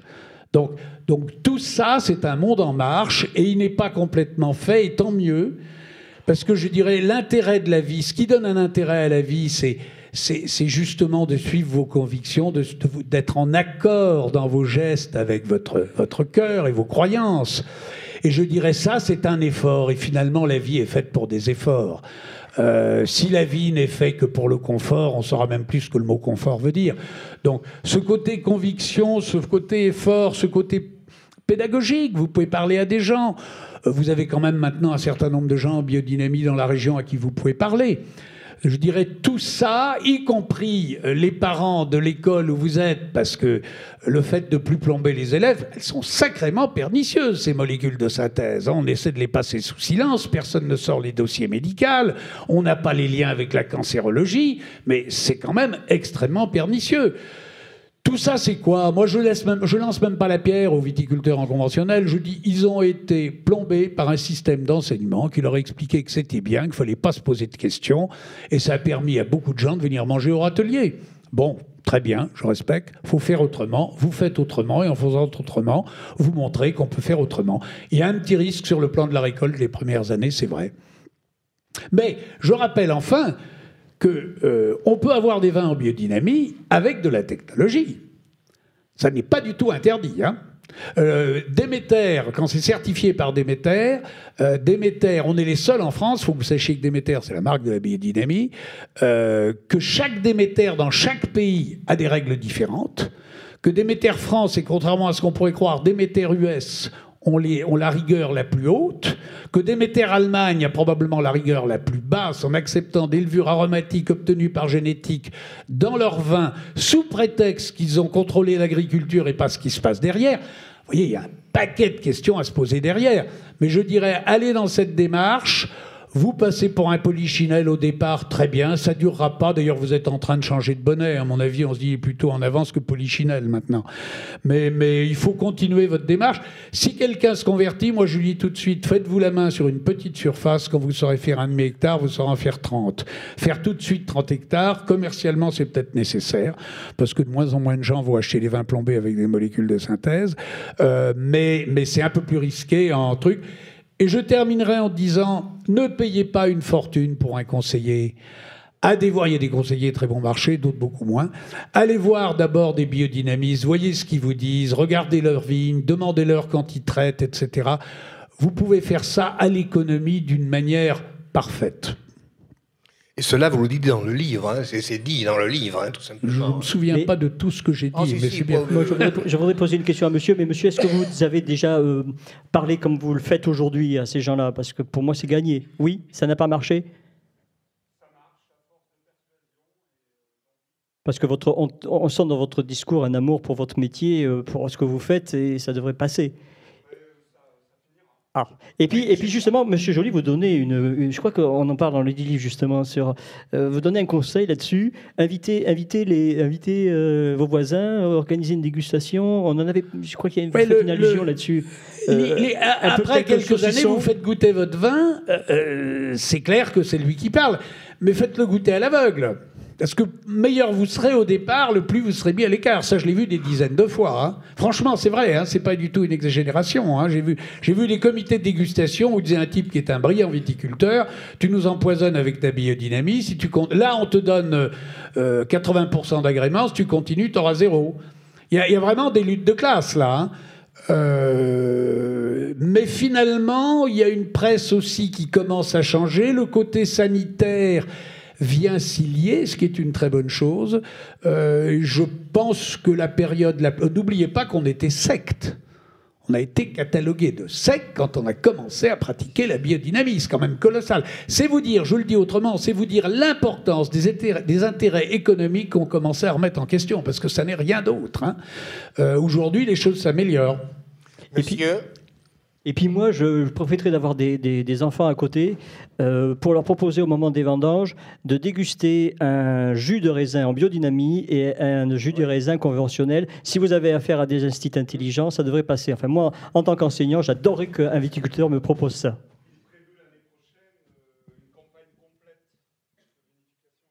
Super. Hmm. Monsieur. Oui, euh, bonsoir. Je suis simplement hénophile et puis un petit peu cuisinier et surtout euh, vendangeur depuis plus de 16 ans. Euh, je vous remercie pour tous vos propos. J'ai deux, deux, deux, questions un petit peu secondaires, mais deux questions quand même à vous poser, je vous prie. Euh, habitué à la lecture pendant les vendanges de toute la collection des autour d'une bouteille, vos interviews sont toujours passionnantes, très intéressantes et en même temps accompagné de dégustations, forcément que je ne fais pas avec vous, puisque je lis le livre et quelquefois à la maison, je peux avoir la bouteille identique. On est d'accord. Bon, ce soir, vous me frustrez un peu parce que vous faillissez à la tradition. C'est ma première question, mais je passerai surtout à la seconde aussi. C'est que vous avez goûté, vous n'avez pas commenté. Euh, on a soif de vos commentaires. On le voilà. tout à l'heure, c'est promis. Voilà. Mais euh, alors ma deuxième question, elle est totalement autre, autre chose. J'ai été très, très sensible dans tout le discours de Monsieur Joly, qui n'est sur une particularité qui n'est pas technique, mais qui est d'ordre humain et psychologique. Je m'explique. Il y a trois semaines, j'ai vu une émission sur la chaîne parlementaire sur ce qui s'appelait euh, accompagner des, des prématurés pour pouvoir les soigner avec de la musicothérapie et de la chorale. Vous avez parlé de chorale ce soir. Et je saisis la balle au bon parce que à la médiathèque d'Anglette, j'ai pioché il y a à peine une semaine un livre très bien fait, un grand album, très richement illustré, illustré très bien fait, qui s'intitule, c'est facile à retenir, Les vins insolites. Et je l'ai feuilleté jusqu'à 2 heures du matin sans le lire complètement, un peu en diagonale, je le reconnais, et j'arrive sur les pages terminales, et je dis, tiens, je vais voir Nicolas Joly la semaine prochaine, et je tombe sur lui. Bon, on parlait d'accompagnement musical dans les vignes et dans les chais. Alors, euh, euh, je ne vais pas faire le descriptif de tout ce livre qui a des découvertes très intéressantes. Euh, la couverture, c'est vendanger à 6 mètres de haut sur des échelles. C'est très anecdotique, mais en même temps, il y a des choses assez étonnantes. Cependant, je saisis la balle au bon, monsieur Nicolas Joly. Euh, je n'ai pas approfondi la lecture. C'était au pied levé. Euh, j'ai saisi, me semble-t-il, je me trompe, j'ai saisi que vous n'aviez pas un grand élan, vous n'étiez pas réticent, vous avez apporté un petit peu votre grain de sel sur euh, votre façon de regarder la planète avec le vin, la vigne qui est une liane et la musique qui peut l'accompagner. Je, je, suis un petit peu friand de, ces deux questions. Voilà. Alors, merci. Euh, hein. C'est quelque chose de très intéressant. Hein. Euh, je vais être rapide et technique. Euh, aujourd'hui, on joue les musiques classiques en 442 Hz et en 440 Hz. Vous avez le test des figures de Chladni et de Tyndall que vous pouvez trouver sur Internet, où on met une note de musique sur une petite plaque de verre où il y a eu du sable très fin. Et ce vibratoire force le sable à aller en zone neutre. Et là, vous avez plus d'une centaine de dessins admirables de beauté c'est-à-dire que le sable marque la zone neutre. Donc, euh, on n'a pas le temps d'aller dans le détail. Bref, euh, toutes les musiques classiques se jouaient en 432 Hz. Le langage de la nature est 432 Hz. Si vous faites le test qu'on trouve sur Internet du sable fin sur le 432 Hz, vous avez une figure magnifique. Si vous la faites en 440 ou en 442, ce qui est rendu obligatoire depuis la dernière guerre, on dit que c'est lié au nazisme, euh, c'est à vérifier, euh, il n'y a quasiment pas de dessin. Donc moi j'avais acheté, vous savez que les notes de musique correspondent au système planétaire et le La correspond au Soleil. Donc moi j'avais acheté le La en 432 et j'ai commencé à le jouer sur chacune de mes barriques pendant les fermentations. Un diapason. Hein. Trois fois par jour. Oui, trois fois par jour. Et euh, j'ai vu quelque chose, c'est extrêmement intéressant. Hein. J'ai vu un résultat très net sur la chute de l'acidité volatile. Alors, l'acidité volatile, c'est une déviation. Plus vous vendangez tard, plus elle peut arriver. J'ai vu sur une analyse, j'avais fait juste une analyse avant, j'ai fait le lendemain, et on a perdu 10 points d'acidité volatile. Alors, faut pas que ça fasse le tour de la planète. Avec moi aussi, j'y vais. La volatilité est un gros problème en viticulture. Il y en a deux, d'ailleurs, une qui est pas nocive, l'autre qui l'est, mais ça, Bruxelles l'a oublié.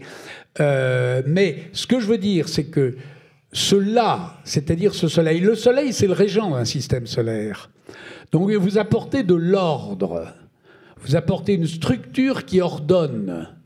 Or, la volatile, c'est une déviation.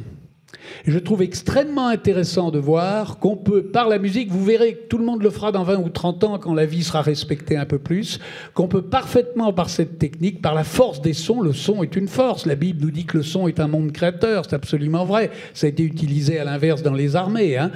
Euh, donc, je dirais, on peut vraiment arriver à quelque chose qui permet aux levures et à tout ce monde vivant du vin d'être mieux imprégné de sa fonction. Voilà, on va dire ça comme ça. Et à l'inverse, je dis méfions-nous parce que j'ai vu quelqu'un qui mettait du vibratoire. Alors, musique enregistrée, vous oubliez, il n'y a plus aucun effet. Hein. La musique enregistrée est au son réel, ce que la substance synthétique, 95% de nos médicaments, hélas, est à la substance réelle. Hein. Quand vous avez une vraie substance, vous avez un remède. Quand vous avez un synthétique, c'est un fantôme. Il n'a jamais reçu l'impulsion solaire. Hein. Mais euh, quand je vois des gens mettre contre l'esca un bombardement de fréquences précises dans les vignes. Au départ, un geste écologique, on se dit c'est vachement bien. Quand vous réfléchissez, c'est absurde. La vie est une multiplicité de microfréquences. Vous n'allez pas en imposer une pour détruire une maladie. Si vous en imposez une au détriment de toutes les autres, c'est d'autres maladies que vous allez faire naître. Tout ça pour vous dire qu'il faut entrer dans ces nouveaux domaines avec prudence, avec certitude, avec volonté, mais avec prudence. Mais la musique au cellier, c'est une merveille. Hein Bien, il va falloir que nous interrompions nos échanges. Vous pouvez les poursuivre de toute façon en achetant le livre et en le lisant. Et nous allons aussi poursuivre en dégustant. Merci.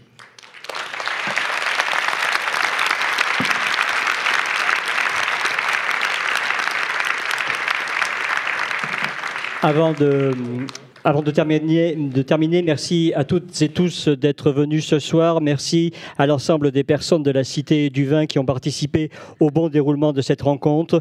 Encore merci à Miguel Barcelona, sans qui ce livre n'aurait jamais vu le jour. Merci aux éditions Elitis, à Xavier et Jean-Baptiste Mouginet qui sont devenus des vrais amis. Merci à Christine pour son soutien indéfectible, son accompagnement quotidien. Enfin, je voudrais adresser non pas un merci, mais l'expression de ma plus sincère et profonde de euh, gratitude à Monsieur Joly pour m'avoir reçu avec autant de gentillesse, de passion, de disponibilité, d'humour tout au long de ces mois qu'ont duré nos conversations. Monsieur Joly, vous m'avez fait découvrir la biodynamie, vous m'avez ouvert les portes de votre maison, vous m'avez permis de connaître votre famille, vous m'avez fait goûter des vins fantastiques. Comment exprimer toute ma reconnaissance que j'éprouve? J'espère que nous saurons garder ce lien et, et l'entretenir. Si j'osais, je vous proposerai bien un petit rituel qui consisterait à déguster chaque année les mous du dernier millésime. Cet assemblage de vins nouveaux que Virginie nous avait préparé en octobre 2015 fait partie des choses les plus sublimes jamais dégustées, je suis sincère. C'était superbe. Pour terminer, euh, mesdames et messieurs, je vous propose tout à l'heure de lever nos verres à tous les vignerons et vigneronnes qui ont tenu à nous faire parvenir gracieusement leurs vins afin que nous puissions les découvrir. Ils sont tous en biodynamie et certains viennent d'un peu loin. Alors, si vous les avez aimés, demain, merci de leur envoyer un petit mail, ça fait toujours plaisir. Certains sont dans la salle, j'aurais aimé que vous vous leviez, mais on est un petit peu pressé. Oui, levez-les-vous quand même, Monsieur Barr, vous pouvez lever, lever Monsieur Philippot, etc.